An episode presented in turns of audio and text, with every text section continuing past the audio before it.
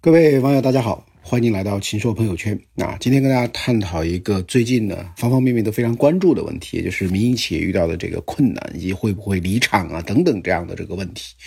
呃，那我想讲的一个呃题目呢，大概是就是民企当前的这个啊困难究竟是全局性的还是结构性的啊？民企这些困难究竟如何改变啊？如何解决？呃，那首先呢，我们简单的把这个民营企业的这个历史啊，非常简单的做一个回顾啊。我们这个啊，一九七八年的时候，中国只有十四万的啊个体工商户啊，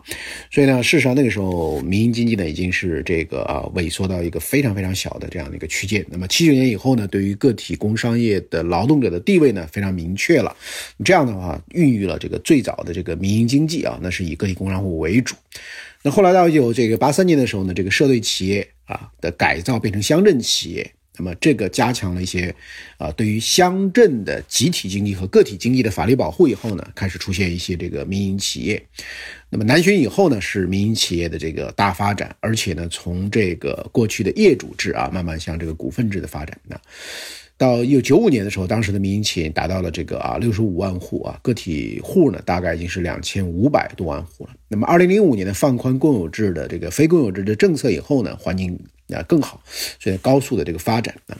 到目前为止呢，我们国家的啊这个民营企业的数量大概超过两。千七百万家啊，个体工商户呢有六千五百万家，超过。那么民营经济呢，按照我们全国工商联的主席高云龙的说法呢，呃，对于我们的国家的意义呢，是在今年全国两会讲的，就是要五六七八九啊，呃，什么是五六七八九呢？就是民营经济对于国家财政收入的贡献呢，超过百分之五十；对于 GDP 的贡献，对于固定资产投资的贡献，对于对外直接投资的贡献呢，都超过了百分之六十；对于企业的技术创新和新产品的贡献呢，超过了百分之七十啊啊！对于城镇就业的贡献超过百分之八十，对于新增的就业的贡献呢，超过百分之九十啊！所以这个非常非常的重要，呃，那当前的这个民营企业为什么遇到了这么多的这个困难啊？那么其实总体上来看呢，是一个结构性的，也就是中小微的这个困难呢是更大啊。那么过去呢，扩张的比较厉害的这个是更大啊。那么这个主要的这个原因呢，啊，我跟大家分析一下啊。那么第一个呢，是因为最近的这个啊两到三年，具体来讲就是二零一六年开始供给侧结构性改革以后呢，这个去产能，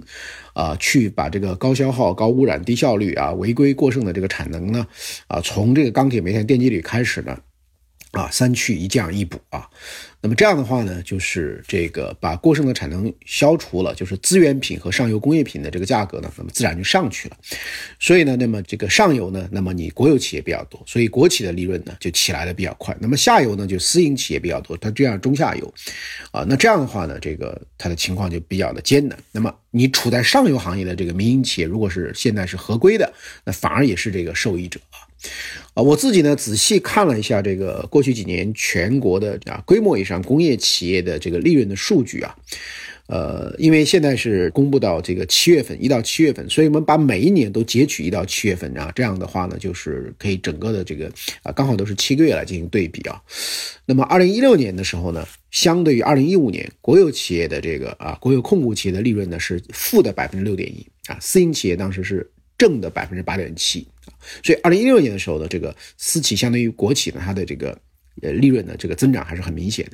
但到二零一七年的这个情况就完全改变了。二零一七年的国有的这个利润增长了百分之四十四点二，而民企呢只有百分之十四点二啊，那么国企比民企多了三十个百分点。二零一八年，今年一到七月呢，国企是增长了百分之三十点五，它的这个利润啊，那么民企呢是十点三，啊，所以呢这个非常非常的这个明显。而这个东西呢，呃，其实每一年的对增速的测算呢，它的还有一个问题就是说，它的统计的呃样本量呢，它也是在变化的啊。就比如你你前一年是这个两千个，但是你第二年呢可能死了两百个，所以我第二年是按一千八百个啊这样来这个统计，而且这个一千八百的时候呢，就把你。前面两千个你已经死掉的企业呢，我在做同比的时候就把它剔掉了。那这样的话呢，意味着什么呢？就是说，因为民企死的是比较多的啊，所以事实上呢，就是刚才我们讲到这句数据啊，如果考虑到一些民企已经死掉了，还把它统计进去，也就是说，你民企作为一个整体，你当年这个，比如说是你这个创造了这个，我们假定说是一千亿的利润啊，当然你死掉了一批，那么我后面呢就创造了肯定是少了啊，所以后面可能是这个。啊，九百亿。但是呢，因为我把你这个死的这批啊给剔掉了，所以我不是按照一千亿的利润基数了，我可能是按照你八百五十亿的利润基数了。那么我现在是有九百亿的利润基数，那么反而还增长了。但事实上，如果是把所有的企业都考虑进去的，那民营企业甚至有可能在二零一八年啊，甚至是有可能是下降的，是负的啊。所以这样就是说，这个民企的这个利润表现呢，就是会这个更差啊。那么这个上游企业的利润主要是来自于哪里呢？其实主要是来自于去产能以后的这个提价因素啊。那么我们来这个呃看一下这个呃呃一些主要的这个行业啊，比如说这个采矿啊，采矿业利润的这样一个情况啊。二零一六年我们也是全部都用一到七月份的数据，它二零一六年一到七月份啊，跟二零一五年相比，采矿业是负的百分之七十七，但是二零一七年一到七月份呢，它就是增长了整整九点。七点九倍，啊，那么在这么高的基数下呢，今年呢还增长了百分之五十三点四啊。黑色金属冶炼和这个压延加工业啊，就像钢铁类似这一类的呢，呃，它在这个过去的三年呢，每一年的这个利润增长呢，一到七月份啊，分别是百分之一百三十、百分之一百、百分之九十七点八，啊，煤炭呢是二零一六年的时候它同比。它还在负的，负百分之十九，到二零一七年就涨了十三点七倍，二零一八年呢，呃，涨了这个百分之十八，这么高的基数下，它还涨了百分之十八，啊，那就是这些领域里面呢，总体上是国企占优，国企比较多的啊，那所以它的这个最近这两年的改善呢，特别特别明显。那民企的这个制造业，比如说啊，制造业它是企业是比较多的，这三年它是比较平均的，每一年都是百分之这个十几啊，所以它明显是不如在这个上游的。那么我们拿一下这个钢铁来看一下啊，呃，钢铁，二零一五年的时候呢，整个钢铁的这个呃这个这个行业呢还是在亏损。那二零一六年呢，啊，由于它这个化解了六千五百万吨的粗钢的这个产能，把它给去掉了，那么价格呢就开始上去了啊。所以呢，就是重点统计的啊，钢铁企业啊，全年的销售收入啊，二零一六年跟二零一五年相比呢，它下降了这个百分之一点八，但是利润呢实现了三百零三亿的。这个利润，二零一五年的同期呢是亏损七百啊七十九亿啊，那么二零一七年呢效益更加明显啊，主营业务收入规模以上的钢铁企业主营业务收入呢增了百分之二十二，但利润呢增了百分之一百七十八。那今年呢我看到这个中钢协的数据呢，就是上半年三百八十家主要钢企的呃销售收入增长了百分之十五点三，但利润呢增长了百分之一百五十一点一五啊，所以这个利润增速呢是这个啊更快的。啊，这主要就是靠这个啊价格的这个上升啊，所以，呃，这个上游的啊国企为主导的这一部分的这个利润呢是非常非常的这个明显啊。那么第二个呢，我们能看到现在的这个民企的这个基本情况呢，就是大的一些民企呢这个表现呢相对是好的，那么中小型的这个民企呢。它的这个情况呢是比较这个比较差的啊，那么这个我曾经做过很多的研究啊，比如说来看整个的这个上市公司啊，A 股啊，三千四百四十四家上市公司呢，民企啊占这个两千一百零一家啊，那么如果把金融行业剔掉以后呢，这个民营的非金融的企业呢有两千零九十五家，那呃他们占整个的去掉金融行业以外所有上市公司的这个资产的百分之二十二点五，但是它的这个利润呢三十一点。五，所以呢，就是它盈利能力呢是可以的，所以就是说民营企业的这个大企业、上市公司这些呢，它总体的情况是可以的啊。那当然就是过去一两年的这个中小板、创业板这民营企业为主导的，呃，这个表现呢不如主板啊。这个原因呢就是说啊，有很多的科技公司它成长是有波动性的啊。那么还有一些呢就是权重股啊波动性很大，比如说创业板，二零一七年的这个创业板。这个利润相对于二零一六年比呢，它下降了百分之十五点二一。但如果把其中的两个权重股，一个是温氏股份，一个是乐视网给剔除掉呢，呃，那么创业板的净利润还增长了百分之四点四三。那当然跟这个主板是相比是不如主板的，但是呢也没有那么差啊。所以民企总体上来讲呢，就是大型的民企、上市公司的民企这个问题不是很大。那么这里面他们的问题主要是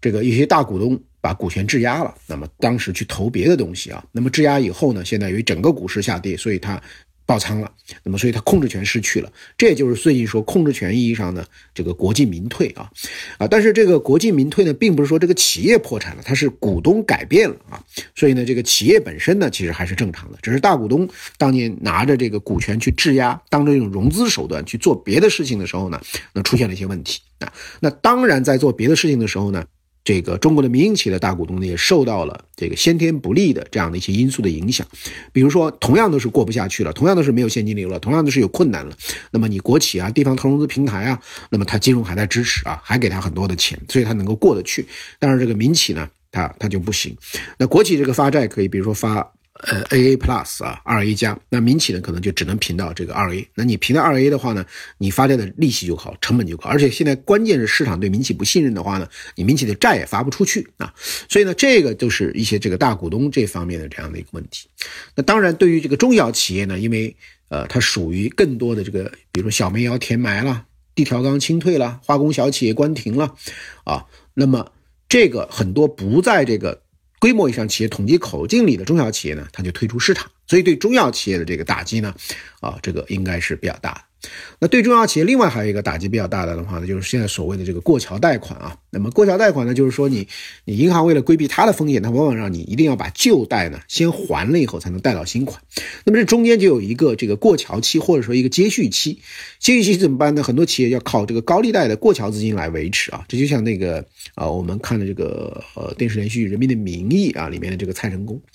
那这样的话呢，就是一个呢，这个借高利贷啊，加剧了这个企业的成本。而且呢，就算你过桥了，银行呢往往也可能因为它额度不够的原因呢，不再续贷了。比如说银行这个前三个月，呃前三季度已经把全年基本上的这个额度用掉了，那么接下来你四季度你不管什么情况，它就不给你呃这样一个贷款。所以呢，就是中小企业的融资难、融资贵啊，这个还是非常非常的这个严重的啊。那么比如说我接触到的一些大型的这个国有企业、国有的这个集团呢，它的资金成本是比较便宜的，而且银行愿意贷款给他，而且银行这个把贷款利率是可可以向下打折贷给他，那么手里有很多钱以后，他就服务于他自己周围的一些啊供应链上的一些中小的这个企业。那么这些企业呢，呃，那么他在贷给他的时候呢，他这个钱就贵了啊。所以国企呢，因为靠他先天的这种优势呢。它可以成立金融服务机构，给周边的中小企业贷款。那么这个资金的差价呢，就变成利润。那你民企直接去贷款呢，不仅没有这个下浮，你上浮个百分之四五十，这是非常非常正常的。所以呢，那么这个问题呢，就是你的日子呢，就远远没有它好过啊。所以呢，就是说，当前对于整个的这个啊中国的这个民营企业整体上来看呢，啊，如果是大企业上市公司又赶上了这个啊，又刚好你有一些是在上游，那么你这个是非常非常好的。那么。很多的这个上市公司呢，民营上市公司，如果是啊行业的龙头、冠军、骨干企业呢，这个日子是比较好的。这个如果说你是在上游企业里面是属于被清理整顿的这个中小的这样的企业呢，那么日子是比较差的。如果你即便是一个大型的民营企业，但是如果过去比较激进，股票都质押，那些市场不好，你的这个日子呢，肯定也是不好的。啊，所以呢，这个问题呢，总体上呢是比较复杂的。那么至于说这个上市公司的，现在已经有二十几家啊啊，从民营企业做。实际控制人变成了国有企业和央企做实际控制人，那么这个呢，这种控制权意义上的国进啊，这个民退啊，这到底是一种啊有意为之的一种主观行为呢，还是一个市场下跌以后的客观结果呢？啊，我最近这个调研了这个，呃，广发证券呐，这个国金证券呢，还有一些这个基金公司啊等等，跟他们进行交流呢，应该说总体上呢是啊资本市场下行。以后的一些客观因素连带爆发的这个一个综合性的结果，那并不是说政策有意要把这个民营企业大股东呢啊给驱逐出去，不是这样一个情况。当然，这个民营企业爆发债务问题以后，不得不去把壳给卖了的话呢，这个跟他们在融资、发债评级、银行资金接续等方面的一些天然不利的条件呢啊，这个也是分不开的。当然。啊，有一些这个呃民企当年的这个乱投资啊、乱并购啊，啊，包括他们自己的一些这个啊涉嫌，比如说操纵市场、内幕交易、合同诈骗、股票诈骗啊，这个票据诈骗等等这些问题呢，也有一定的这个原因啊，所以这个总体上呢，呃是比较这样一个复杂的啊，所以呢，我们应该给。国企民企创造同等的这个金融待遇，但是呢，我们那些大股东呢，也确确实实要这个反思啊，因为你虽然说你融资难，啊，但是你上市公司比起中小微企业，你融资的路子还是。多得多啊，所以呢，跟你过去的这个过于激进，啊，这个甚至有一些大股东把自己股权质押的这个融资啊，都拿去炒股票了。那么跟这个呢，啊，也是有啊很大很大的一个关系的啊。那么我想呢，这是总体上一个这个大家来讨论的一个情况啊。呃，所以的话呢，我觉得就是说，目前的整个的这个民营企业遇到的一个困难呢，